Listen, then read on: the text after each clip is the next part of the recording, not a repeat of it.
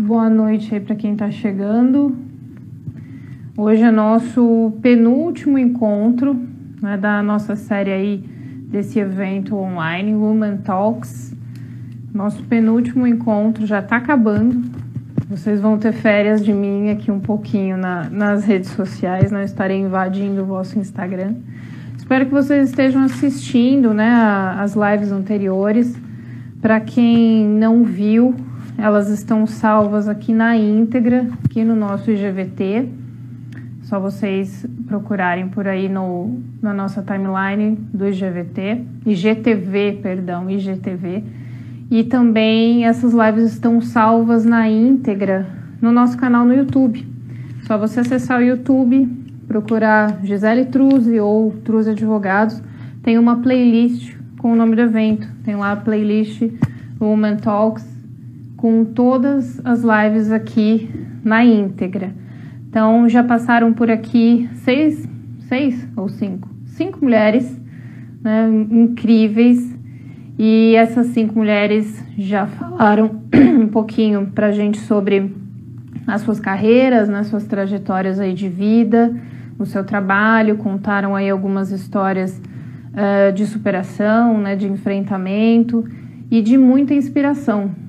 Então, para quem ainda não assistiu nenhuma das nossas lives aqui dessa série Woman Talks, o objetivo desse evento online aqui é exatamente esse, de inspirar as pessoas, inspirar quem estiver nos assistindo. Uh, resolvi colocar mulheres somente em homenagem ao mês de março, né, o Dia Internacional das Mulheres, uh, é, para trazer um pouquinho de mulheres reais, mulheres possíveis, mulheres que a gente encontra aí no nosso dia a dia, que são amigas nossas, conhecidas, uh, são amigas de amigas, para aproximar a gente da realidade dessas mulheres que são incríveis, porque muitas vezes a gente fica se inspirando em celebridades, né? Em pessoas praticamente inalcançáveis e essas pessoas têm um estilo de vida totalmente diferente do nosso, que fica de fato muito, muito difícil chegar ali perto. E aí a gente se frustra. Então eu acho que o mais importante é a gente se inspirar em pessoas reais, né? em pessoas que são mais uh, acessíveis, em pessoas que podem ser mais próximas da gente. E então, às vezes a gente vê aí pelas redes sociais a vida de alguém, a gente acha que é muito fácil, né? Com base na nossa ótica, vendo o ponto em que essa pessoa chegou hoje. E a gente sabe que não é bem assim, né? Do lado de cada tela existe muito, muito boleto para pagar, muito choro também, muita dificuldade. Então, foi essa minha ideia de trazer mulheres inspiradoras, mulheres reais, mulheres possíveis aí, não inatingíveis para que a gente possa conhecer um pouquinho da realidade delas, da vida delas, uh, conhecer um pouco das histórias que elas têm aí para contar e colocá-las ali para trazer um pouquinho de conteúdo para a gente também, um pouquinho de conhecimento aí para o nosso dia a dia. Hoje a gente vai ter aqui, eu já vou adicionar, já vi que ela já está aqui, a doutora Fabiana Dalmas Paz, ela é promotora de justiça do Ministério Público de São Paulo e ela vai falar pra gente, é, além de contar toda a trajetória dela ali, ela vai falar pra gente sobre violência contra a mulher, as diversas formas de violência contra a mulher no, dentro do panorama internacional. Pessoal, tudo bem? Eu vou conversar hoje com a doutora Gisele Truzzi.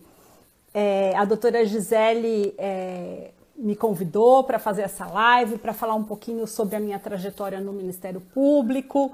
E para mim é um prazer estar com vocês aqui. Nós tivemos um probleminha com o Instagram que não deixava eu entrar de jeito nenhum no Instagram da doutora Gisele, mas algo que já foi resolvido.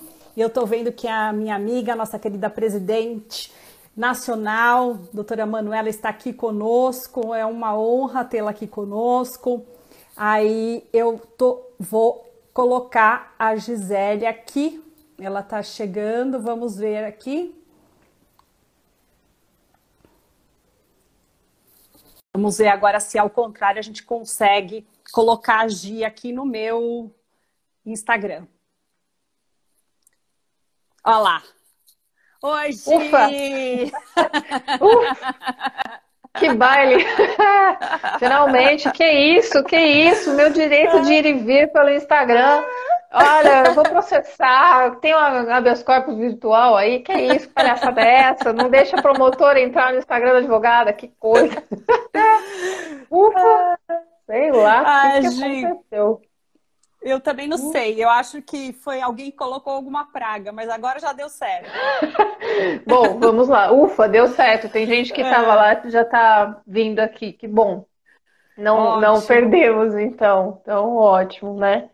Bom, é, eu tô aqui com, com o nosso, com o nosso, como fala, sua apresentação aqui, né? O, o seu, seu mini currículo. É, em primeiro lugar, queria te agradecer demais, né, pela presença, mesmo que virtual. é, é muito bom poder trocar ideia com você.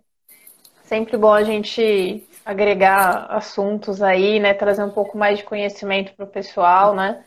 E a ideia nossa também era é, trazer mulheres de profissões diferentes, de carreiras diferentes, para contar um pouquinho da sua história, né? Trazer um pouco de, de foco para a vida dessas mulheres, que muitas que eu já entrevistei, às vezes não têm oportunidade de falar né, da própria trajetória e tal. A gente conhecer um pouquinho do outro lado, né? Então, muito, muito obrigada de, de ter topado essa ideia. Né? Muito legal ter você aqui, assim, mais uma estrelinha da nossa constelação. é muito, muito bom. E é, Bom, vamos lá, né? Vou citar aqui o seu, o seu mini, mini, mini currículo, gente, porque a, Fabiana tem, um, tem uma experiência assim, incrível. Eu só ressaltei alguns pontos aqui para quem não conhece ela ainda saber quem é ela, né? O que ela faz. A Fabiana Dalmas Paz, ela é promotora de justiça do Ministério Público do Estado de São Paulo. Ela é vinculada ao GVID Central, que é a promotoria de justiça vinculada ao combate da violência doméstica.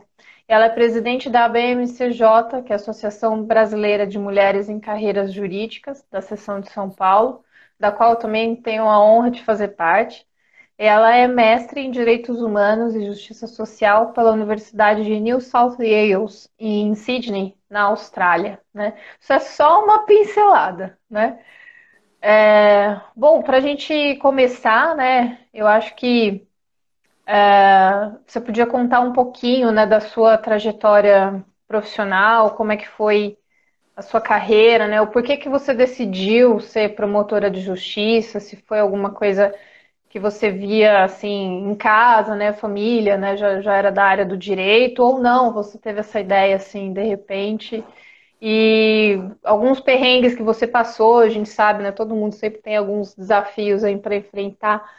Então, também falar um pouquinho da questão do concurso. Às vezes aqui a gente pode ter é, gente que tem vontade de prestar concurso, não sabe o quão difícil é isso, não sabe para que lado ir. Então, eu queria que agora você, você contasse abertamente para o pessoal que está assistindo a gente como é que foi esse, essa jornada toda aí é, até aqui na sua, na sua carreira, né, como, como promotora. Como é que veio todo esse caminho? Gi, em primeiro lugar, eu queria agradecer, parabenizar você pelo trabalho e dizer o quão honrado e feliz que eu estou de estar aqui, figurando nesse rol de pessoas tão importantes, até a Monja Cohen, gente, presta atenção. a Monja Cohen esteve aqui na live de Mulheres Incríveis com a gente. Então é uma honra, é uma alegria para mim estar aqui com você. Né?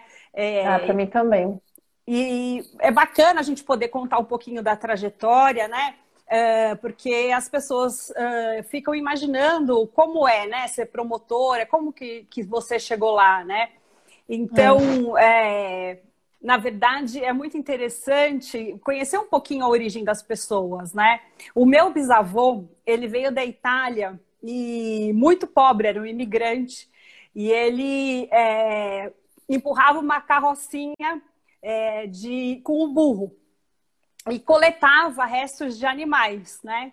E aí, como um bom imigrante, trabalhou muito, muito. Ele veio da Itália, da região do Vêneto, e acabou se tornando um industrial. Então, a minha família, é, por parte de mãe, é, é tinha essa indústria. A minha mãe é uma advogada, né? Então, essa aí é a origem assim do direito, desse gosto, veio daí também, né? Ah. E, o, e o meu avô paterno, então eu sou uma mistura de italiana com baiano, porque meu avô paterno era órfão. Ah, eu também. É. Uhum. Italiano parte pai, baiano parte. Não, italiano parte mãe, baiano parte pai. Ah, então, exato. É, é assim também, para mim. É e legal. meu avô era órfão é, de pai e de mãe. Ele foi criado num internato de, de pessoas órfãs lá em Salvador, na Bahia. Realmente passou bastante dificuldade também, meu avô. E acabou vindo para São Paulo e estudou muito e acabou se tornando juiz de direito. Né? Então, Uau. eu tenho aí duas histórias de superação que vieram. Eu sou muito privilegiada, não posso dizer que tive que ter esse tipo de superação. As minhas, os meus desafios foram um pouco outros, né? Mas é, a minha história é um pouquinho dessa mistura de baiano com italiano, né? Ah, que e, legal! E isso dá um, um, um certo ar assim de, de aventura, né? Quando eu era bem mais jovem, é, com 17 anos, eu fui fazer intercâmbio, eu morei na Austrália, e para aí eu tenho um pouco de gosto pelo direito internacional, né? Sempre estudei, naveguei pela questão do direito internacional. E, além disso, eu gostava muito de aventura, Gi. Então, é, com 19 anos, eu viajei a América Latina inteira de ônibus. Uau, Uma viagem que durou dois meses, né? E, enfim, essa eu estou contando essa introduçãozinha só para falar um pouquinho, humanizar um pouco, porque a gente está num momento tão Sim. difícil que eu acho que a gente tem que aproximar um pouco das Com pessoas, certeza. né? E no concurso, eu sempre gostei de trabalho voluntário, é, de, de, prestar serviços, sempre gostei de infância e juventude, gostava muito do tema da mulher, sempre me, desde que me conheço, estudo e gosto dessa questão referente à mulher. Então, é, para o concurso, eu me defini mais ou menos no final do, da faculdade. Né? Nesse momento é, eu decidi que gostaria de ser promotora, mas as coisas não são assim fáceis, né? Eu estudei após a faculdade três anos e meio, quase quatro anos. Então a gente, eu estudava 12 horas por dia, eu parava para almoçar e para dormir. A, a, minha assistente achava que eu estava ficando louca, ela até falou para minha mãe: Nossa, sua filha está ficando louca, ela só come, dorme e estuda. Mas. É a vida de concurseiro, né? É. As pessoas têm mania de falar, ai, foi fácil, ai, passei de primeira. Se Nunca dá um é. muito inteligente, você vê que por trás. É. Sempre é. tem um perrengue, tem uma história, uma dificuldade para esse caminho todo que a gente traça, né? Então, é. eu, eu recebo muitos inbox de pessoas que querem prestar concurso e eu gosto muito de atender, eu tenho uma boa vontade de orientar, em conversar, né? E, mas algumas pessoas vêm com uma, uma visão um pouco não realista, né?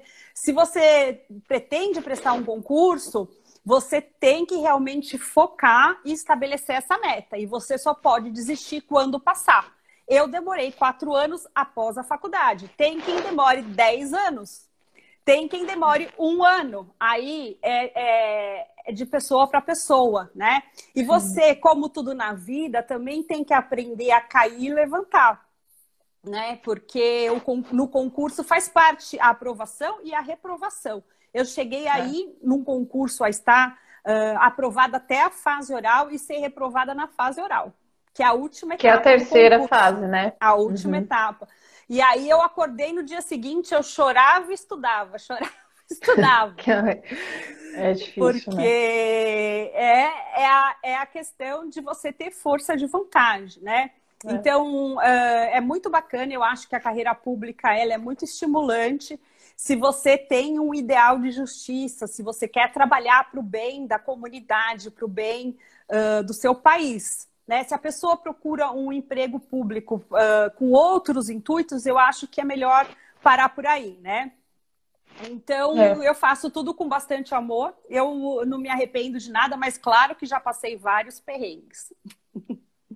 Legal. E esse, desses perrengues assim que você já passou, tem algum que você poderia contar assim pra gente, dar uma dar uma pincelada assim dessa nessa tua jornada aí até chegar na, na promotoria? Então, ah, é, na verdade, essa vida de concurseiro, né, é uma vida de muita abnegação, né? Então, uh, carnaval, é, hum. ano novo, festas, tudo isso você tem que abrir mão. Não adianta falar que dá para conciliar, você tem que parar e estudar. Não, né? Então, é um período muito difícil da, da sua vida, né? Então, eu lembro que, que eu ia num show é, com o meu marido, hoje meu marido, mas na época meu namorado, e eu fiquei toda empipocada, assim, na cabeça, de nervoso, de, de estudar, né? Com umas manchas aqui Sim. na testa. Então, é, é de tensão, de nervoso, né? É. Até uma coisa que a gente tem que tomar cuidado. Até fiz a respiração da monja hoje. Ah, é? é que é, bom. Porque a gente tem que tomar cuidado nessa época com é. isso. Né? É. eu acho que é, questão de concursos, essas provas públicas, até mesmo a, a OAB, né, que a gente faz, é muita questão de, de emocional e foco, né? Uhum. É, eu, eu também, quando eu fui fazer o AB, eu não passei na, na primeira fase, eu fui passar só na terceira, né? Na segunda vez é, eu, que eu prestei a prova, eu cheguei aí para a segunda fase, né, que é a dissertativa, e aí eu não passei da, da, da, segunda fase por muito pouco, assim, acho que foi uma diferença de dois pontos. Só que aí eu já estava mais tranquila, eu sabia como é que era, né, a prova dissertativa, então aí eu já sabia onde eu estava pisando. Eu estava muito nervosa né, nessa época. E quando eu fui fazer pela terceira vez, aí eu passei. E aí eu passei com tranquilidade, assim. Mas é tudo questão de experiência, né? Então, eu também tive um colega que hoje ele é juiz. Ele, no quarto ano da faculdade, ele começou a fazer um cursinho para magistratura. No quarto ano ainda, né? a gente nem tinha terminado. Ele, ele queria. O que ele mais queria na vida era ser juiz. E aí eu lembro que ele ficou até depois da faculdade por seis anos só estudando para magistratura. Assim, a vida dele era isso. Era casa, cursinho, cursinho, casa, e ele não fazia outra coisa. E dedicou seis anos da vida dele só para estudar para o concurso. Né? Hoje em dia ele é juiz e tal.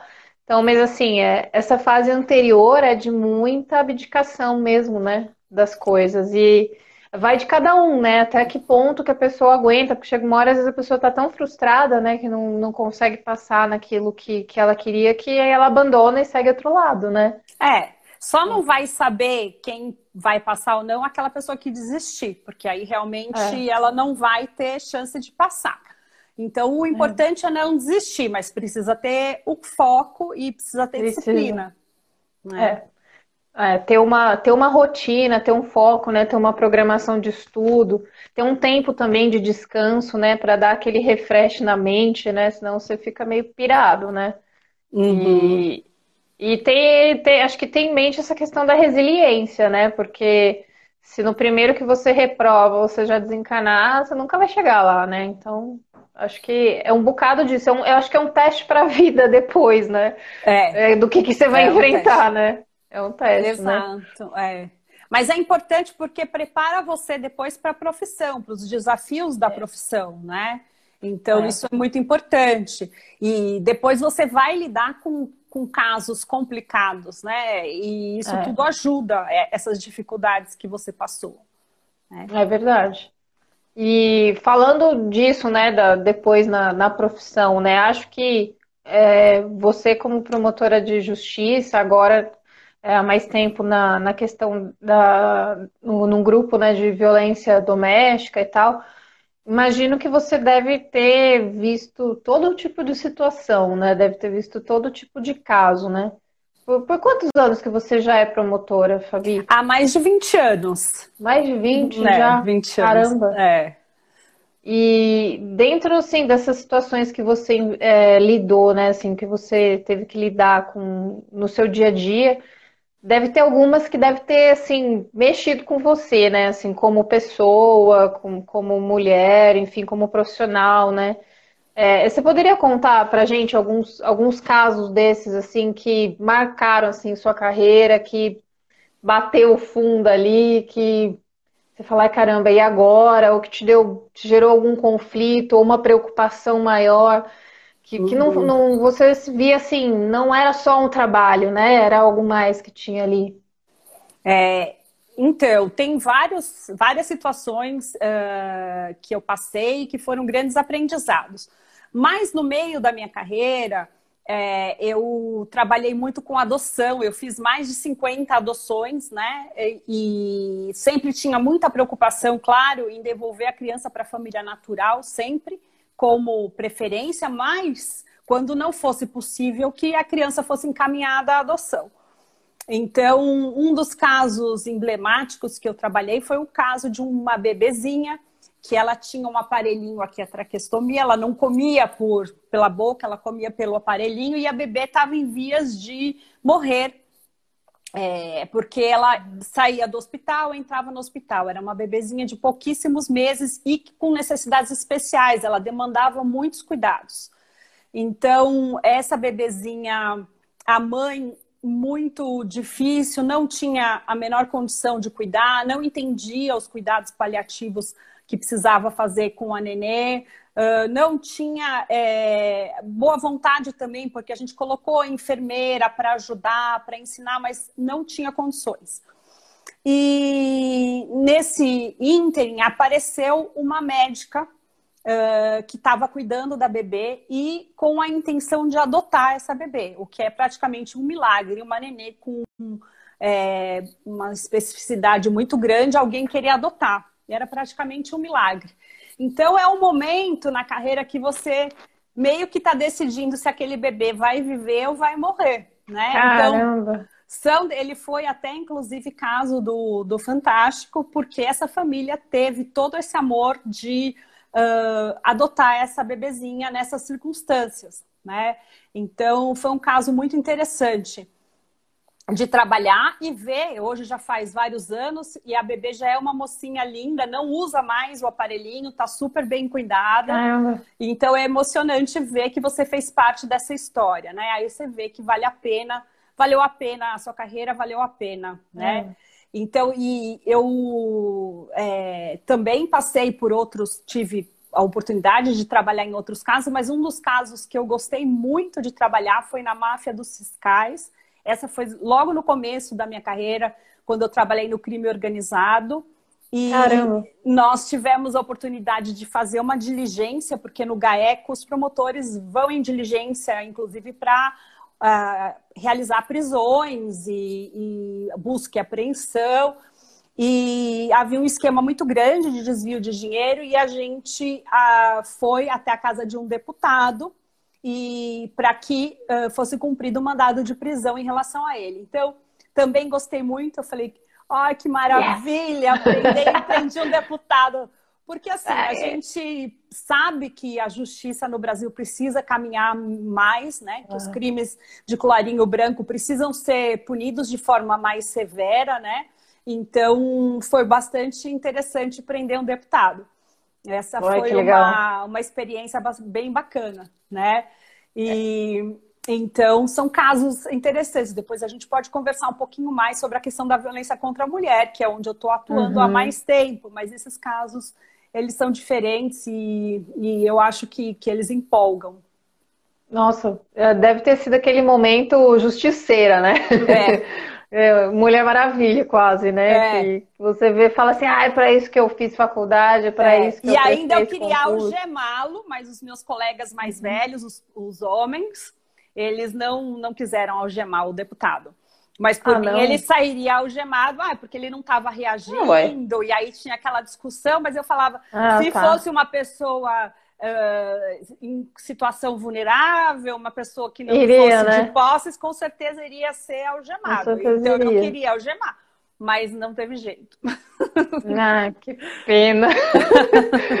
Poxa, mas que, que legal, assim, né? Você ter é, de, de, diferentes óticas, né? Em casos tão diferentes e tão é, opostos até, né? Em situações que mexem com lados também diferentes é, nossos, né, como, como ser humano, né?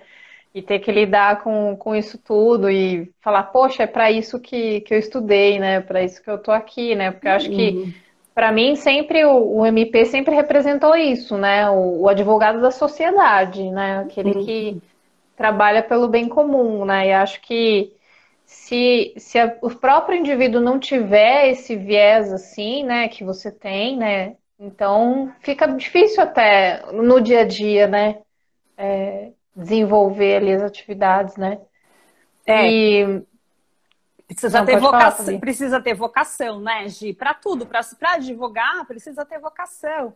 Para ser promotora precisa ter vocação, tudo. Se a gente for fazer uma coisa empurrada, forçada, não é legal, né? Eu acho que eu é. sempre falo para os meus filhos, vocês têm que escolher aquilo que te deixa feliz, que faz você andar para frente, né? E que te completa. Então é, é importante, né? É. E você falou que atuou né, na, na vara criminal, né, na promotoria criminal. Como que é fazer esse, esse curso, né? Você estava na, na, parte na, do civil ali, família, adoção, né, infância, juventude, aí você foi uh, para a esfera criminal. É, você acha que foi mais puxado, foi mais pesado lidar com isso para você, assim, é, no dia a dia, ou emocionalmente falando, ou até com os seus colegas, né? Porque tem aquela coisa que o pessoal fala né, que direito criminal não é para mulher, né? É, rola uma, uma, pressão assim que a gente só pode fazer família, é, sucessões e, e, coisas mais light, como dizem, né? Tem, tem muita gente tem é. dificuldade de encarar as mulheres dentro das questões criminais, né? Tem. Não, Como é que foi esse? Isso é totalmente verdade, né? Num dos do, das oportunidades que eu trabalhei, porque quando a gente fala de machismo, ele está na sociedade, mas ele está nas instituições Total. também, né? Total, né? Então, uh, aconteceu que até numa dessas diligências, um colega falou para mim assim: escuta, você está aqui, você vai, vai participar da diligência? E eu falei para ele, não, meu querido, eu sou um vasinho de flor e eu vim enfeitar a promotoria. Pergunta besta, eu sou tão promotora quanto ele. É que história é essa de perguntar se eu vou participar da diligência? Então, é, é, às vezes você tem que ser um pouco mais incisiva é, nas posições, né? Nós sabemos que isso nem sempre é fácil. A própria ministra é. Carmen Lúcia é, manifestou que as juízas mulheres, a, até mesmo do tribunal, e não só aqui no Brasil, nos Estados Unidos, na Argentina, em qualquer outro local, elas são mais interrompidas do que a, as, os juízes homens, né? Então, é, e da mesma forma, agora a OAB está com uma campanha em relação à é. roupa né, das advogadas, porque há, às vezes, uhum. uma, uma censura à roupa das advogadas que não acontece com os advogados, né? É. Então, nós uh, que trabalhamos, que vamos em áreas aí, navegar por áreas antes é, dominadas apenas pelos homens, nós temos que estar preparada para isso, né? Uhum. É, infelizmente, né? Se não bastassem às vezes as, as barreiras do próprio trabalho, né? Do, da própria questão, né? Que a gente é, tem que tem que lidar, a gente tem mais essa pedrinha no sapato, né? Para dar uma engrossada no caldo, né? Mas eu acho que a gente está tão acostumada com isso que a gente nem percebe, né? Nem não. nota, né? Vai não, indo passa, numa boa. Passa batido, passa batido. É. E você teve alguma situação assim de, de, por exemplo, de machismo mesmo, que você teve que, que enfrentar assim com, uh, com juiz em audiência, num, ou tribunal do júri, não sei se você teve que fazer júri também, mas alguma situação mais, mais complicada que tem aquele viés machista, né, assim, de segregação e tal, no dia a dia, assim, em público, que, poxa, foi complicado pra caramba, assim? Ah, sim. Num dos meus primeiros júris, é, o advogado, quando ele foi fazer a saudação, eu era muito jovem, muito menina, então ele falou assim: Eu não vou fazer nenhuma saudação à douta promotora, porque ela é muito jovenzinha, muito bonitinha, muito. E causou que assim, eu fiquei bastante estranhando, porque é de praxe o advogado cumprimentar é. a promotora, o juiz, isso faz parte do rito é. do júri. É. Então, e na hora, muito inexperiente ainda de carreira, mas também respondi à altura. Eu falei para ele, doutor, o senhor está muito equivocado, o senhor tem que me cumprimentar, porque quem está aqui não é uma jovem menininha bonitinha, ou seja lá o que o senhor está falando, e sim o Ministério Público, que sou eu. Então, o senhor tem que respeitar a minha instituição e a mim. Né? E aí ele fez o cumprimento, ficou aquele mal-estar. E então é uma forma de desmerecer, né? A gente viu agora é. recentemente, Gi, a presidente da Comissão Europeia em visita à Turquia não foi oferecida a ela uma cadeira. Ah, eu vi isso. Não foi oferecida a ela uma Você cadeira. Acha? Então, o seu companheiro de trabalho foi oferecido uma cadeira, quer dizer, quebrando os protocolos e realmente uh, mostrando uma discriminação de gênero no exercício do poder. Então, isso acontece uh, e continua acontecendo. Né? Mas nós temos que, aos poucos, ir vencendo essas, essas barreiras.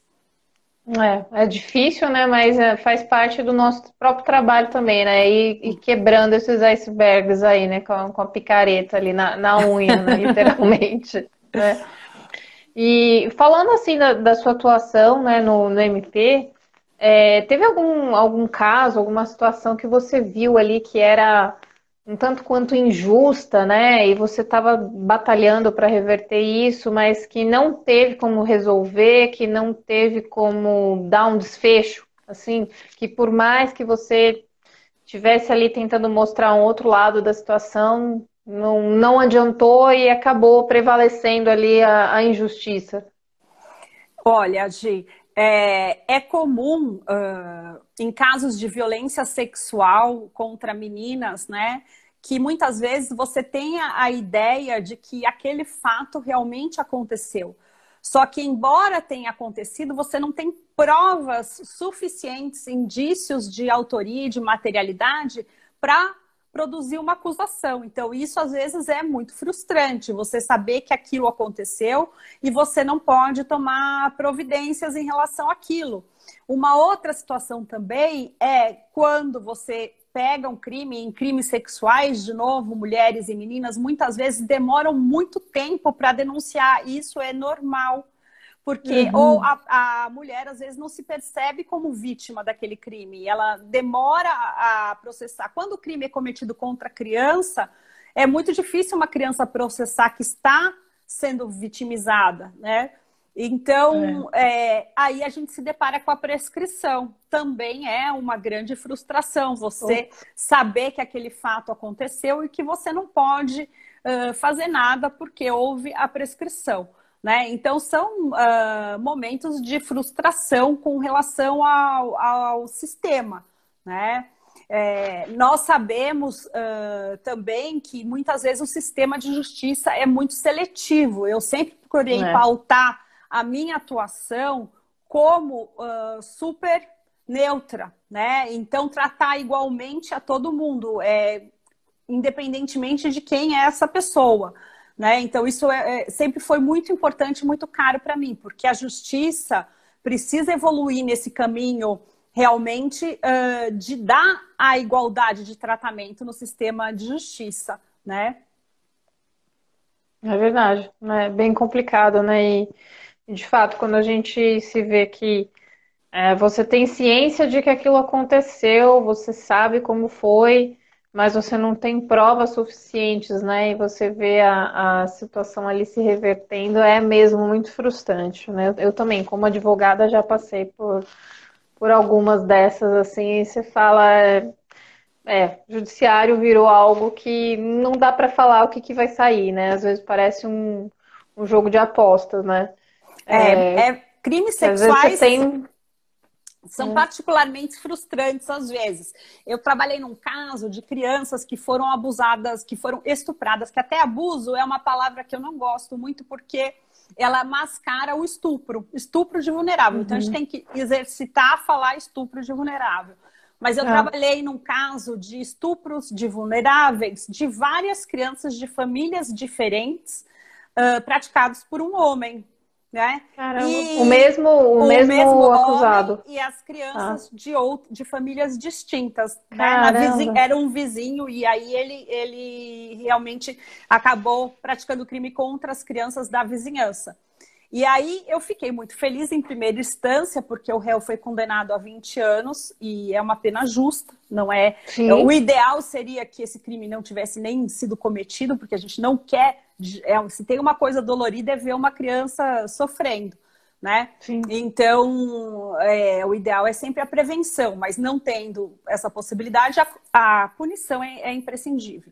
Então, ele foi condenado a 20 anos, mas o caso subiu ao tribunal e o tribunal reformou essa decisão para absolvê-lo, é, sob o argumento de que as crianças fantasiam muito, então. Gente elas, do céu! É, então, três crianças de três famílias diferentes. Tá. De, né? Todas estão fantasiando Nossa. a mesma questão em relação àquele homem. Então, ainda existe uma, uma barreira no, no Poder Judiciário em relação a crimes sexuais, que nós precisamos trabalhar isso né, com muito cuidado, porque agora começou-se a falar de incorporação da questão de gênero nas decisões judiciais, e isso é imprescindível, né? Porque nós estamos vivendo uma pandemia uhum. de, no, no sistema de saúde, com esse colapso todo, com essa é, negação, com essa omissão, com, com essas falhas todas, né? Que as mulheres não estão fazendo parte, porque nós não fazemos parte desse. É, do, do, da esfera de poder atualmente, as mulheres é. estão alijadas do poder. Então, nós estamos encarando tudo isso e nós temos uma pandemia de violência contra a mulher. É uma segunda pandemia. E, então, a, ao mesmo tempo, em que a gente observa essa necessidade de mais políticas públicas para combater a violência contra a mulher, nós estamos verificando uma diminuição dessas políticas públicas. É, assim, por exemplo, é, agora foi, recentemente foi tirado o Ministério da, da Mulher na Secretaria de uhum. Políticas Públicas para a Mulher uhum. e ela foi incorporada num ministério que é chamado de Família, Mulher e é. Direitos Humanos. Pois bem, esse ministério ele tinha ah, um orçamento de 119 milhões para trabalhar políticas públicas para as mulheres. Esse orçamento foi reduzido para 5,9 milhões. Então, houve uma redução imensa na, na política pública para as mulheres. Então, a gente fala no discurso que isso que é uma preocupação, que a violência contra a mulher está crescendo, diz que 100, diz que 180, e na prática, o que, que a gente vê? Uma redução de recursos. É, eu vi aqui que entrou a minha colega Juliana Gentil, que aqui, entrou aqui na live, minha querida colega, também vi que também tem a Thaís Marta, que é a tesoureira uhum. da BMCJ, é. e a Manuela Gonçalves, que é a nossa presidente nacional. Todas elas são mulheres que trabalham muito com, a, com essas questões, né? Então, é. uh, o que, que a gente observa em relação a isso? A Casa da Mulher Brasileira, que é uma política importantíssima para o desenvolvimento, e a Juliana Gentil é a promotora da Casa da Mulher Brasileira, é, ela teve o seu orçamento cortado. Então, isso faz com que a política fique deficitária, né? Porque é um serviço que foi criado justamente para isso para que a pessoa possa ir num espaço só e possa ser atendida pela defensoria, pela psicóloga, pela assistente social, pela promotora, pela defensora e pela delegacia de polícia, além do judiciário, para conceder as medidas protetivas. Então, é muito interessante essa política. Né? E a ideia, o rumo que nós estamos tomando é, ao, ao invés de ampliar essa política, nós estamos tomando o rumo de diminuir a política. Né? Então, não termos mais construção de casas da mulher brasileira, que seria maravilhoso, porque é uma experiência ótima e que deu muito certo, tem sido até copiada por outros países. Ah, então, tem uh, uma atuação importantíssima aí de vários entes, do Ministério Público, da Defensoria, uh, e aqui eu tenho a honra, honra, honra de que está nos acompanhando a que foi Procuradora-Geral do Espírito Santo, a doutora Catarina Cecim, que tem um trabalho emblemático em relação à violência contra a mulher lá no estado do Espírito Santo. Então, esse, é, esse trabalho em rede, ele precisa de orçamento, né? Nós não podemos... É, pensar em trabalhar a violência contra a mulher sem orçamento. E o que, que a gente vê? Que isso não é um problema só do Brasil, esse é um problema mundial. Uh, vários estudos e artigos, seja do El País, seja do, de, de jornais da Itália, da França, todos apontam que houve um aumento de um terço, pelo menos, de violência doméstica e familiar durante a pandemia. Né? Então, é um crescimento muito expressivo e essa questão da mulher estar em casa 24 é, horas e o abuso, às vezes, do, do uso de álcool, o próprio desemprego e, e, faz com que se potencialize essa prática de violência. Não se justifica, né? A gente sempre tem que é. enfatizar é. que nada justifica a violência, mas acaba é, potencializando é, essa violência, né? Então, é, esses países que viram a, a a violência crescer, muitos estão lidando com, com a violência de forma muito melhor do que o Brasil. É, no caso, por exemplo, é, de Itália e Portugal, um deles estabeleceu um sistema de SMS para atender mulheres, né? o outro um sistema 24 horas de telefone, também uh, muito importante.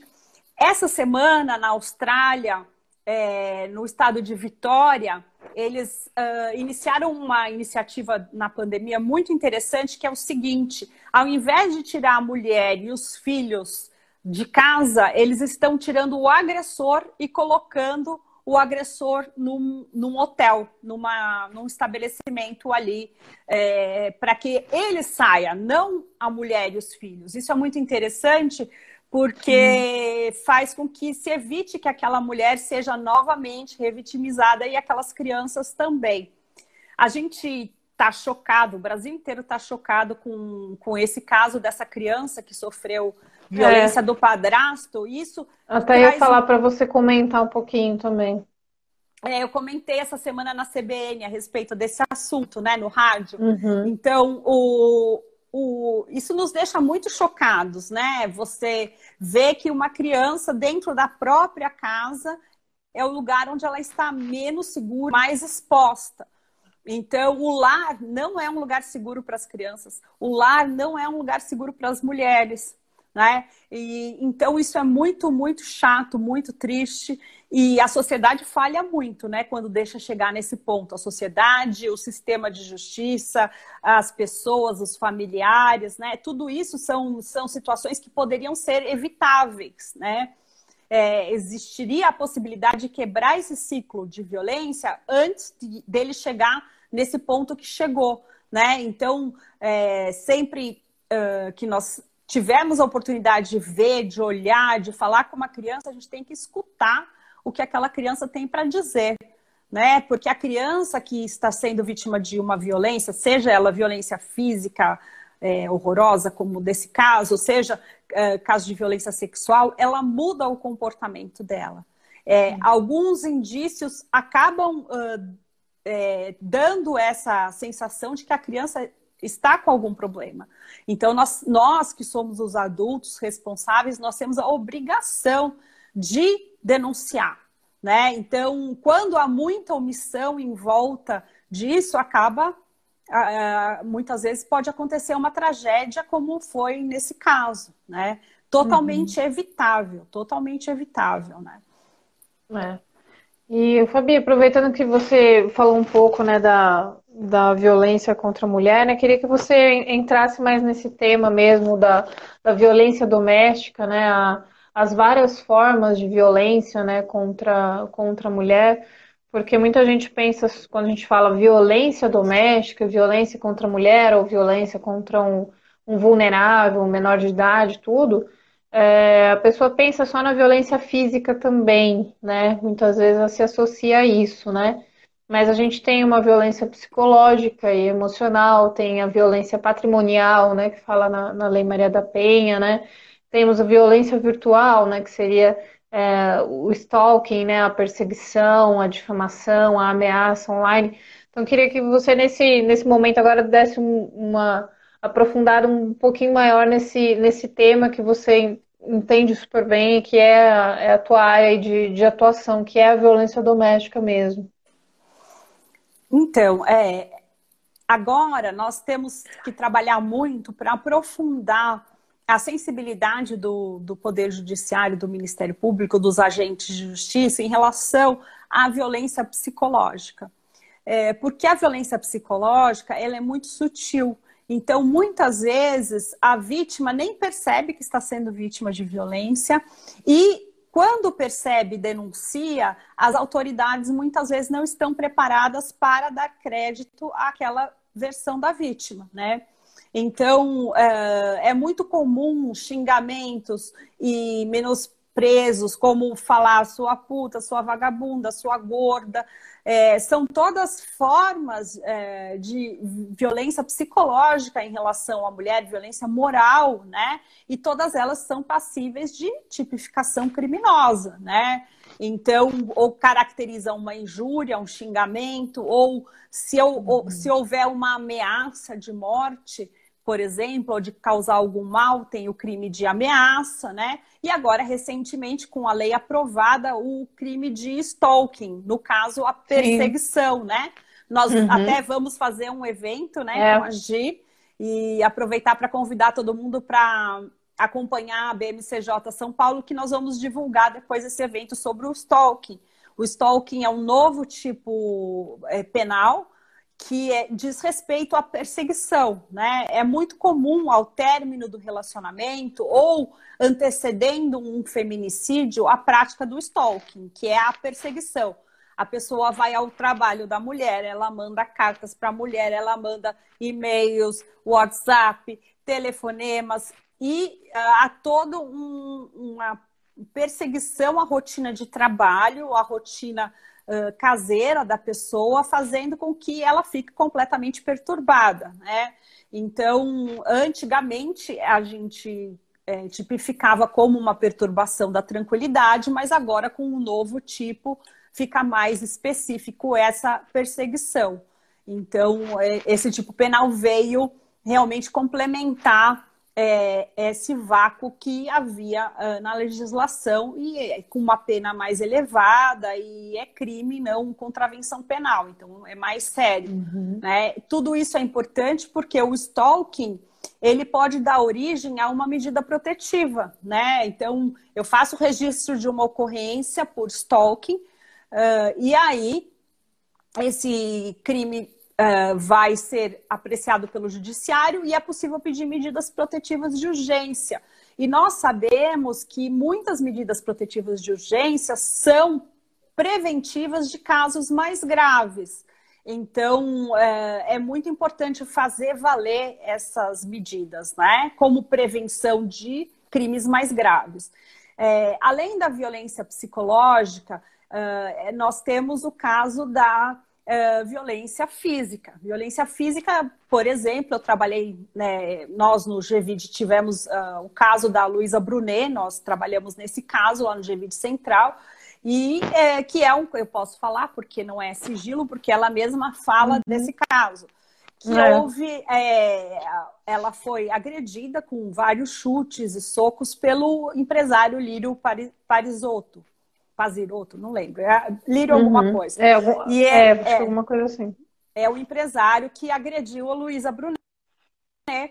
E ela até costela fraturada em relação a essa agressão. Então, houve a condenação, ele foi condenado foi por essa, por, por essa violência, que é uma violência física. Chutar uma mulher, agredir, dar socos, tapas, é uma violência física. Né? É, Para além disso, nós temos ainda a violência patrimonial, que é muito comum destruir celular, uhum. destruir computador, é, destruir os bens uh, da casa. Né? Roupas, né? Então, né? Roupa, queimar roupas, rasgar roupas, Sapato. é muito comum. Muito comum a prática de crime patrimonial. E para além desse, também o crime virtual, né? Que esse agir bem domina aí, que é a área dela digital, né? É. Que é justamente uhum. essa violência praticada pela internet, que só cresce, né, Gi? Uhum. É, vou fazer só um parênteses aqui na tua fala e devolvo para você. Falando da violência virtual, né? É, há muitas situações em que não só mulheres, né, pessoas, mas a grande porcentagem é de mulheres, se veem aí como vítimas do stalking, da perseguição aí na, na modalidade virtual. Muitas vezes a pessoa acha que é, é só uma insistência né, do indivíduo, como você falou bem, demora para a vítima entender que ela está passando por aquilo. Uh, já atendi mulheres em, em, situações de perseguição virtual que elas ficaram segurando por dois anos uma pessoa ali na, nessa cola, né? Então o indivíduo acaba é, seguindo a pessoa nas suas redes sociais, é, a cada publicação que a pessoa faz, o indivíduo curte, comenta, às vezes faz um comentário é, meio jocoso ou maldoso, ou num, num tom assim de, de ironia. É sempre um comentário que te desperta algum sentimento negativo, né? Nunca é algum comentário bacana, positivo. Ou o sujeito manda um inbox ali na rede social, aí ele manda uma, uma outra mensagem, um outro comentário numa outra rede. Então, de fato, a pessoa que é vítima do stalking, da perseguição online, ela começa a sentir também que ela está tendo a sua liberdade restrita nas redes sociais, porque ela vê que ela começa a ter que é, deixar de publicar certas coisas, deixar de interagir com certas pessoas, porque o indivíduo acaba vendo com quem ela, ela comenta, troca mensagens ali se estiver aberto, né? E aí ele adiciona essas pessoas que também estão no círculo dela. Então, de fato, ele vai construindo uma teia, né, em volta e vai monitorando a, as atividades da pessoa ali no ambiente online, que pode ser muito bem numa rede social e todo mundo hoje em dia tem conta em alguma rede, então fica fácil fazer essa engenharia social. É, e aí, às vezes, acabam vindo ameaças, a coisa vai se intensificando aí o sujeito acaba, é, às vezes, sabendo onde essa pessoa trabalha, ou sendo uma pessoa que vai, um exemplo, né, em tempos antipandêmicos, né, vai dar uma palestra em algum lugar, ele, ele fala que assistiu a palestra dela naquele lugar, é, vê ela passando em determinado local público, comenta da roupa que ela estava, então você fala, poxa, me viu, então tá me perseguindo, né? Então começa uma série de, de coisas ali que já configura também a ameaça, que aí já é um outro crime. Então essa pessoa começa a ver que não só a liberdade dela de interação social na internet está ficando restrita, mas isso vai para o meio é, real também. Isso sai fora da internet. É, por isso que assim a gente não pode é, é, tornar como irrelevante essas perseguições online, achar que isso vai ficar por aí, é coisa de gente maluca da internet e tal. Não, porque tem muitas questões que começam ali no mundo virtual e elas vão crescendo, vão fermentando e acabam se tornando crimes ali no mundo real, entre aspas, né? Bem entre aspas mesmo, porque hoje em dia é toda uma coisa só, né? O virtual e o real estão interconectados. E aí, quando essa pessoa começa a perceber que ela está tendo a sua liberdade de interação nas redes sociais restritas, ela está passando a ficar com medo do que ela faz, até na internet, sendo que não, não teria nada demais ali, aí está na hora de parar e pensar e conversar com um profissional, né? Seja ali ir até o Ministério Público, a Defensoria Pública ou um advogado, para entender se de fato é um stalking que está acontecendo, é uma ameaça e aí o que fazer, né? Porque aí é possível, com através de um processo judicial, saber quem está por trás dessas ameaças, desse stalking, e punir essa pessoa de fato. Porque esse tipo de indivíduo que pratica isso, é, ele não, não tem um, um fim, né? Ele sempre vai num crescente. E ao ver que a pessoa está de fato se acanhando, está ficando com medo, isso que é o que alimenta ele. Né? Então ele vai crescendo e a gente não sabe onde pode parar, a gente não sabe quem está do outro lado da internet. Né? Então, muita gente não tem limite e solta ali na, na internet todos os seus demônios com, contra os outros, né? Então, em um processo específico, é, sabendo depois quem é que está por trás disso, é possível a pessoa obter uma medida protetiva para que essa pessoa aí agora identificada, né, não pratique mais nada contra ela, não entre em contato, né, não interaja virtualmente e aí ela tem um pouco de paz, né? Perfeito. A medida protetiva virtual, né, vamos dizer assim, a gente é.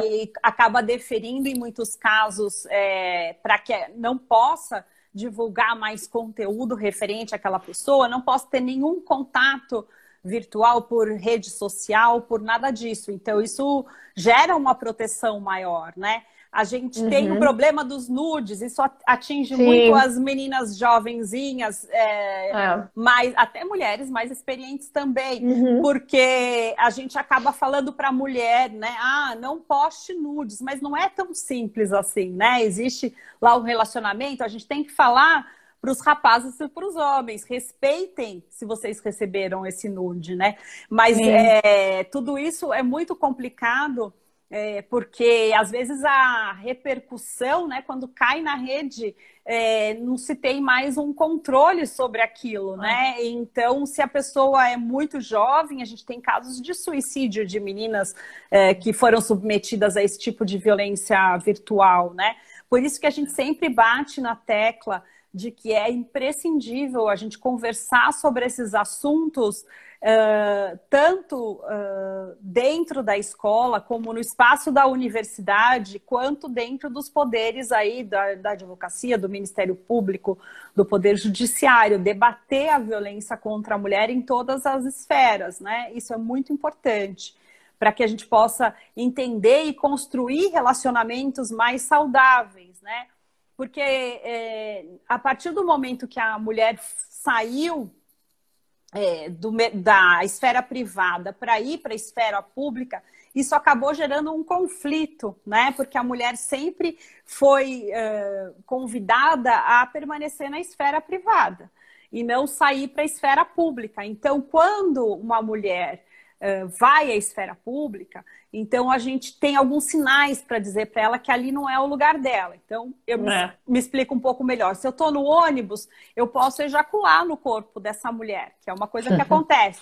Se eu é. estou é. uh, fazendo uma palestra, eu posso interromper aquela mulher que está fazendo uma palestra.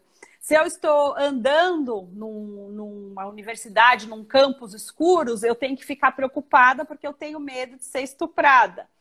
É, então, os corpos e as mulheres, quando estão ocupando a esfera pública, eles sofrem uma certa uh, restrição é, como uma forma de dizer aqui não é o seu espaço. A gente vê isso Exato. muito claramente na política. Né? É, ia a... falar daquela é, é, deputada, né, que, que teve o deputado que passou a mão nos seios dela, né, na, na Assembleia. Né? Exatamente, a deputada Isa Pena, que Isa Pena, isso. Isa Pena, dentro da própria Assembleia, sofreu um assédio sexual, né? E isso na, na esfera política é muito comum, né? Então, uh, utilizar esse tipo de violência contra a mulher como forma de mandar um recado: escuta, você não pertence a essa esfera. Então, eu não ofereço cadeira, como na Turquia, ou eu uh, passo a mão já de, na frente das câmeras, no, dentro da casa legislativa, é. né? Ou eu chamo de palavras chulas como forma de é. desmerecer uma mulher. Então, tudo isso uh, é exatamente é, uma forma de dizer para a mulher: aí não é o seu espaço. Né? Só que isso está mudando, então nós temos que ressignificar isso, porque se o machismo mata e violenta as mulheres, o machismo faz muito mal para os homens também. Os homens também, também sofrem com, com essa característica do machismo. Uhum. É verdade, Fabina. Tem, tem muito disso né, na, na, no nosso dia a dia, né, no, nos atendimentos né, da, das pessoas que que chegam aí até o, o, Ministério Público, imagino quanto que não deve ter de casos é, relacionados a isso, né? É, e, e no, no, dia a dia da gente também, como advogada, é, é, muito corriqueiro isso. Eu lembro até hoje de uma audiência né, que eu fiz. É, era um caso de revenge porn, né? Era uma, um compartilhamento de, de imagens íntimas na, de uma mulher pelo então ex-marido né? Ele compartilhou fotos nuas dela no Facebook dele com palavras de baixo calão, né? E dizendo que ela não valia nem 20 reais, coisas assim, né? É, e isso já vinha de um relacionamento desgastado, eles estavam se separando e tal, e aí foi a cereja do bolo, ele fez isso. E aí então ela me procurou para tentar retirar essas imagens que ele havia postado na, na rede social dele, né? Ok, a gente conseguiu isso e ela quis ingressar com um processo civil e criminal em relação a, a essa atitude dele, né? Na esfera civil, a gente teve êxito, né? conseguimos medida protetiva para ela, inclusive nessa esfera é, virtual, né? ele ficou proibido de entrar em contato com ela, com qualquer pessoa da família dela, se aproximar né, a menos de 300 metros de distância, publicar qualquer conteúdo que se relacionasse a ela nas redes sociais e tal. E aí, na esfera criminal, eu pensei, bom, agora a gente pega a sentença do cível, junta no processo criminal, tem um boletim de ocorrência, né? É, a gente tem muito mais coisa a favor para conseguir uma, uma condenação dele ali pelo crime de difamação, né? É, e a gente não tinha ainda né, o, a inserção no Código Penal do, do, compartilhamento de conteúdo íntimo, né? Então a gente ia pela difamação.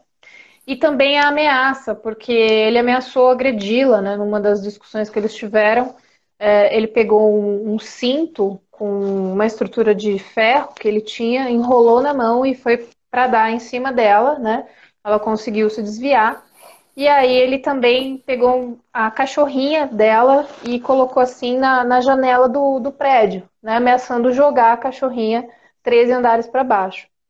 Então, assim, a total ameaça isso aí. Só que quem viu essa cena? Somente ela, ele e ali a cachorrinha. Então ela não tinha uma outra testemunha, ser humano, da situação. É, a gente colocou como ameaça é, ela teve lá o relato dela e tudo mais. Toda a situação do compartilhamento da imagem íntima estava documentado, tinha os prints, tinha ata notarial e tudo. E aí o juiz é, desconsiderou a ameaça, dizendo que não havia provas, né? Então aí onde você invalida a fala dessa mulher, você invalida a vítima, né? É, eu lembro bem que nessa audiência o juiz perguntou assim para ela: mas você deve ter feito alguma coisa para ele ter ficado nervoso dessa forma, não é? Assim, isso foi em 2018, não foi no século passado. Né? Um juiz perguntar isso para a mulher que é vítima dessa situação, né, autora do processo, é, foi muito bizarro.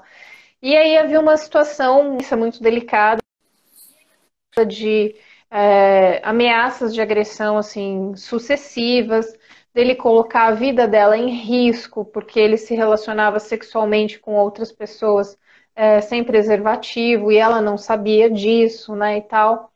É, e aí, quando a gente trouxe isso à, à tona, né, ali no, no processo, eu fiz uma pergunta lá pro, pro, pro réu, o juiz desconsiderou a minha pergunta, falando que isso era irrelevante para o processo, que não era esse o tema do, do caso. Mas a minha pergunta era justamente para mostrar é, o, o, perigo que essa mulher estava correndo, né? Para mostrar todo o cenário que estava acontecendo ali, em que ela era vítima, ela corria risco de vida, ela estava sofrendo psicologicamente também. E o juiz interrompia direto as falas dela e as minhas, né? E quando o réu falava, ele ouvia assim, com todo o tempo do mundo, né? E, por fim, o juiz acabou absolvendo o réu. Né? E detalhe, né? A gente estava naquele juizado que existe na, lá no Fórum Criminal da Barra Funda, né? Que é o da, da violência doméstica, né? Contra a mulher e tal. Eu pensei, caramba, o que, que esse juiz está fazendo aqui, né?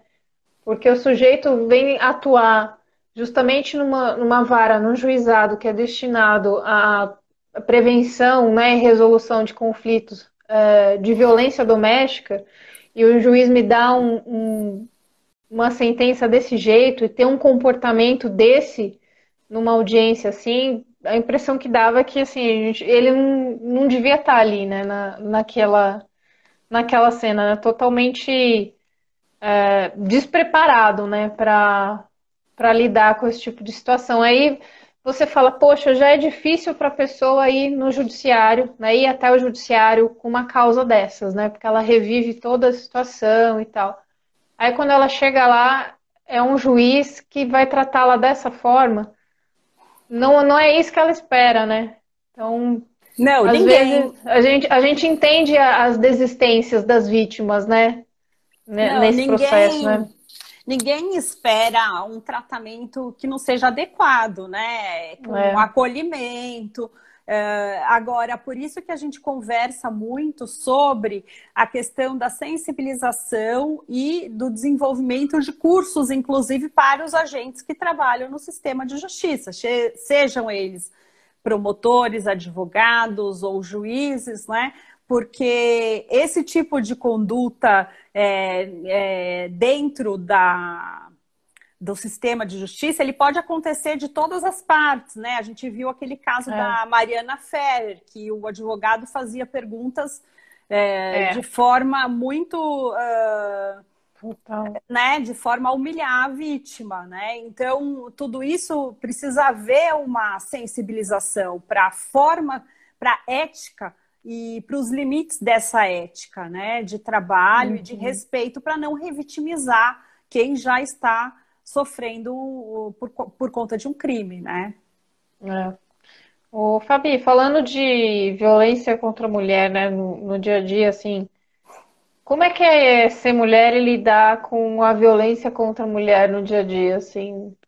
É pesado para você? Tem horas que você fala, ai caramba, que, que eu tô fazendo aqui? Devia ter pegado outro tema, né? É, você sente que acaba te sensibilizando mais? Você já desenvolveu um método próprio para para isso não te afetar do outro lado? Como que é isso para você? Porque assim, eu vou falar do meu lado. Eu parei de pegar casos de revenge porn não pego mais, eu indico para outros colegas, porque teve um tempo que apareciam muitos assim para mim. E nossa, aquilo estava me destruindo psicologicamente, assim. Era, acho que eu agia com muita empatia e eu sofria junto, eu ficava sem dormir também, eu nossa, passava muito mal assim psicologicamente falando e isso me afetou demais a ponto de eu falar assim, não vou mais pegar porque não tô dando conta emocionalmente de, de lidar com, com essa carga de coisa, né? Então, uhum. Era uma, é uma curiosidade própria, assim, como que você faz no teu dia a dia para lidar com isso? É, é difícil mesmo uh, quando a gente lida com questões de seres humanos e principalmente de violência contra a mulher ou contra meninas ou meninos, é, é muito difícil a gente estabelecer essa, esse rigor de saber separar. Fechei o computador, ali é o meu trabalho, vou fazer da melhor é. forma, e aí depois eu quero esquecer tudo isso. Né? É uma linha tênue. Só que é, eu acho que tem que ter um equilíbrio. É, porque é, se você também não está nem aí, ah, não, é só um, é. um pedaço de papel, também você não vai ser um bom profissional. Então, o equilíbrio seria trabalhar bem, com empatia, eh, realmente usando do seu lado emocional, mas não trazendo para dentro da sua casa.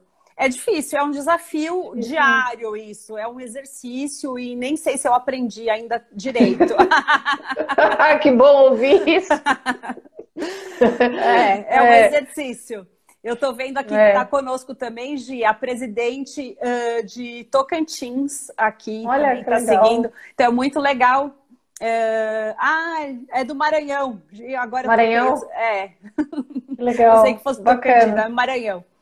Então, a parte boa, né, dos eventos online, né? muito boa. Possibilita pessoas estarem conosco que, se fosse fisicamente, estaria mais difícil, né? É, muito bacana essa. Hum. Eu acho que a, é a, a grande inovação da, da pandemia, a gente poder estar junto através virtualmente, né?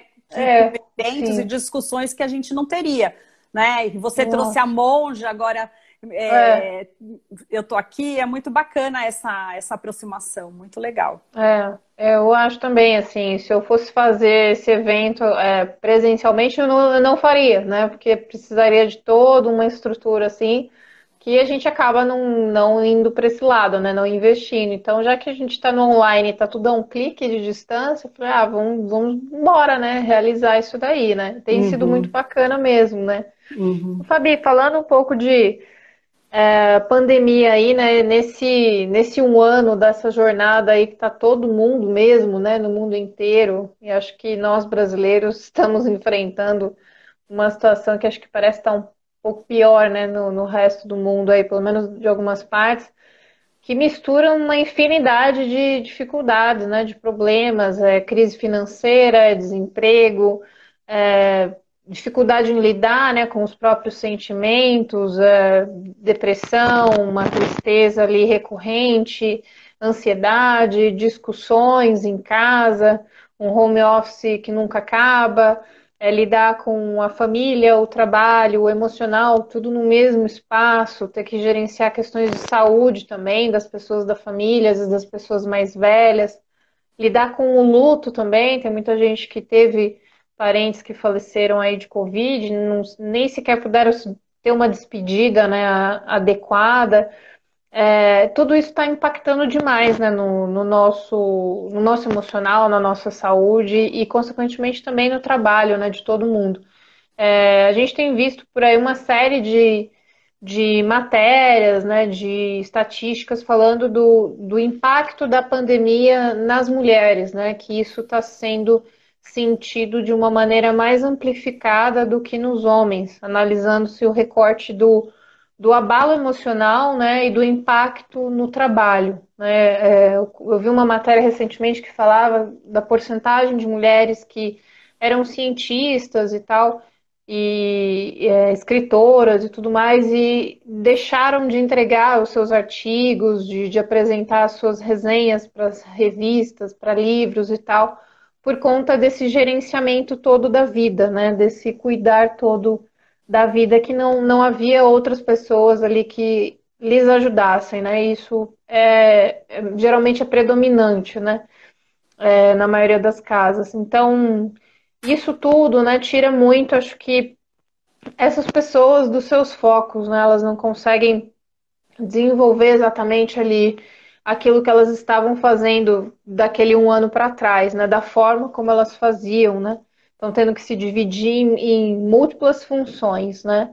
É, pensando nesse, nesse caldeirão de coisas aí que estão fervendo com, com todo mundo e não é diferente contigo também, todo mundo está passando por isso em maior ou menor grau.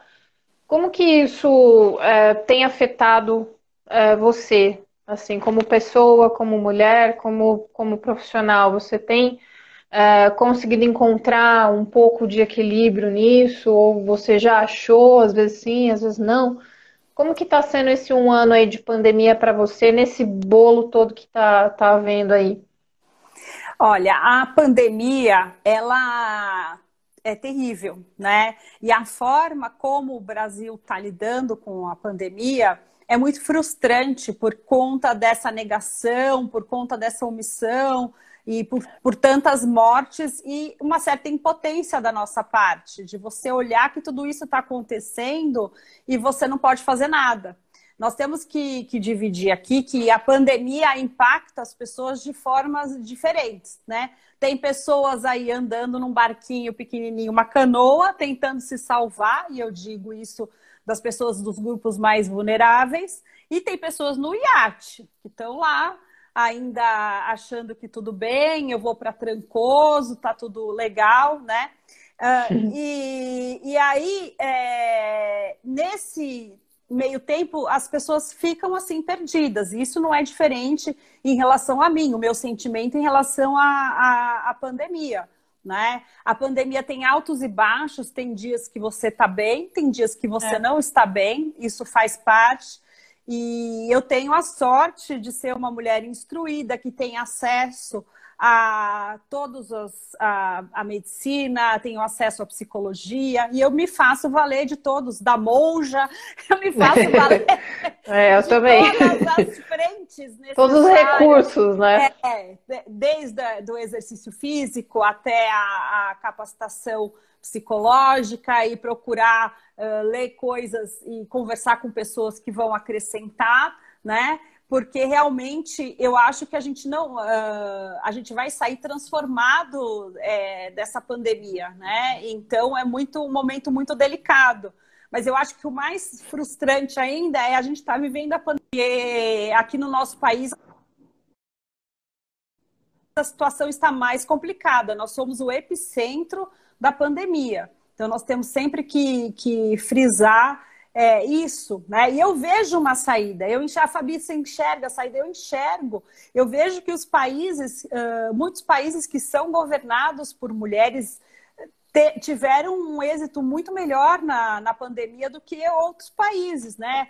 E independentemente de linha política, seja a Jacinda Ardern na Nova Zelândia ou a Angela Merkel na Alemanha, né? A mulher, ela ficou com essa sobrecarga de cuidado na pandemia, até porque nós somos 70%, por exemplo, dos dos funcionários da linha de frente da saúde, segundo a Organização Mundial de Saúde, 70% das Caramba. mulheres são mulheres. Então, quando você fala do, da realidade brasileira, nós temos os lares é, que são é, cuidados por mulheres, né? São mulheres que trabalham durante o dia, não têm essa possibilidade de fazer home office como a gente, e que, é, além desse trabalho, ainda tem que cuidar dos filhos e tem que se cuidar, então tudo isso é muito difícil.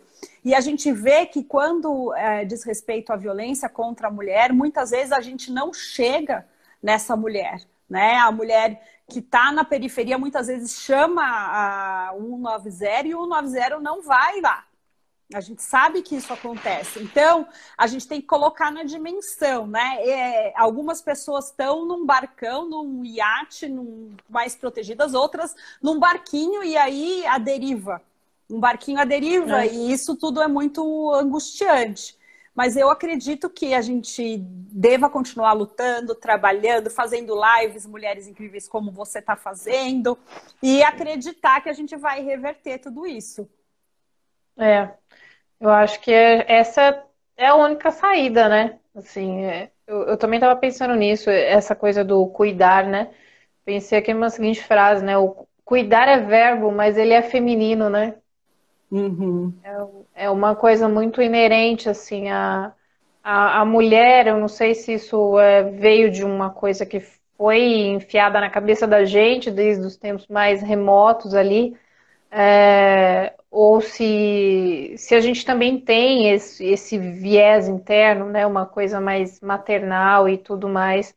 Mas a mulher também tem, até vendo essas estatísticas dos países governados por mulheres, é, a mulher tem essa, essa, esse viés mais intermediadora, né? mais é, intercessora, mais de fazer acordos, né? de tentar contrabalancear as forças, né? diferente de, um, de um, uma energia mais masculina, né? que parece mais combativa. Né? Então, eu também acho que, acho que o, o diálogo, né? a, a mediação seria a melhor das formas né? nessa situação. Não é, é não é algo que eu enxergo assim, ah, não é tomar o, o poder dos homens ou agora só, te, só te, temos que ter mulheres no, no, no, governo, né, nas situações de comando. Não é isso, porque também aí seria a gente querer é, revidar com a mesma atitude, né? Uhum. E não é essa questão, né? Não é agir com a mesma força, né? Com, com a uhum. mesma violência mas é tentar uma coisa mais com equidade, né?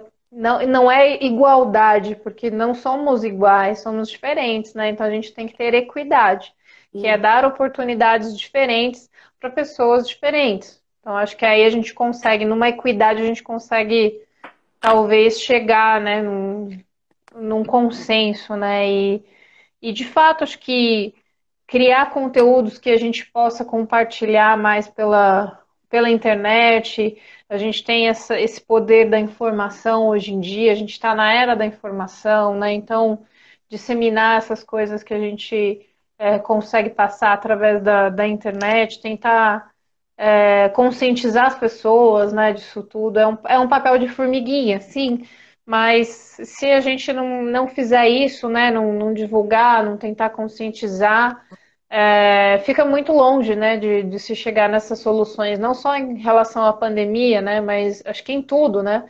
Não acho que não dá mais para a gente conseguir as coisas na força, né, no, no grito. E espero mesmo também, assim como você falou, que ao final disso tudo a gente saia melhor, né? Que a grande maioria tenha aprendido alguma coisa, né, com essa coisa toda de pandemia, né? Com esse esse é, isolamento social todo que a gente está passando, com as iniciativas que a gente está tendo que ter, com inovações que a gente está tendo que fazer, né? A gente também está se adaptando. Acho que talvez se fosse dois anos atrás, a gente não estaria fazendo isso aqui, né? é, a gente não, não teria desenvolvido tantos conteúdos para o mundo digital. É, não, não teríamos audiência virtual, apesar da gente ter todo um sistema que já permitisse isso, né?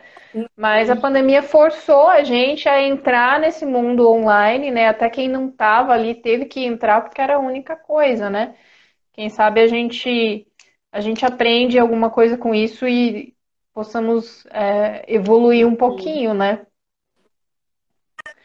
É, bom, Fabi, acho que a gente já está meio que dando o nosso tempinho aqui. Uma última pergunta, uma curiosidade. É, em quem que você se inspira no seu dia a dia? Pessoas, mulheres, homens, enfim, para o seu dia a dia, para o seu trabalho. Em quais pessoas e quais conteúdos Essa, que você se inspira? Tá, hashtag momento fica a dica, anotem. Uhum.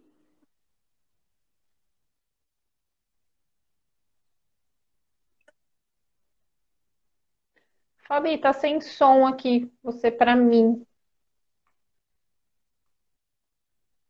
Vocês estão ouvindo a Fabiana, gente?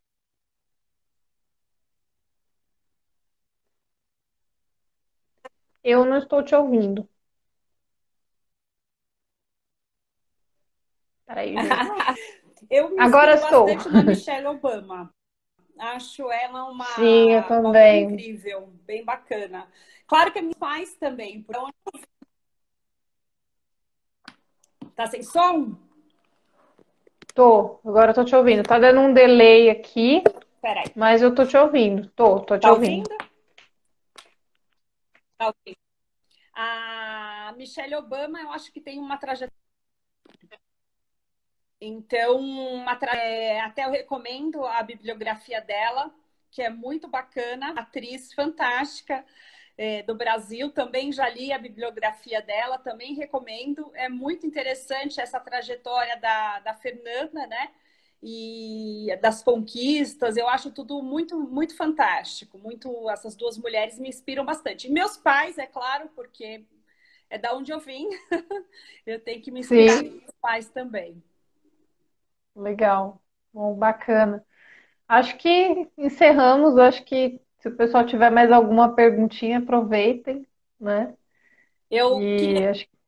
com uma frasezinha aqui da, da Simone de Beauvoir, que fez aniversário. Maravilha.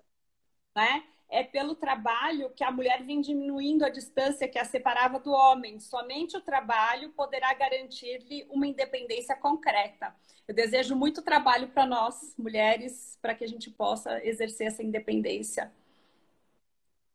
Nossa, incrível, incrível, faz todo sentido. Acho que o, o trabalho, né, o nosso trabalho é muito empoderador. Então, eu acho que é ele que não é só não é só questão de autonomia financeira, mas é onde a gente também arruma espaços para ser ouvida, para ser vista, para que outras mulheres também sejam ouvidas, né? Sejam vistas através do nosso trabalho, né? Então, acho que também tem tudo a ver com isso mesmo. Nossa, muito legal, Fabi. Muito, muito bacana mesmo. Bom, então acho que está na hora da gente ir se despedindo do pessoal.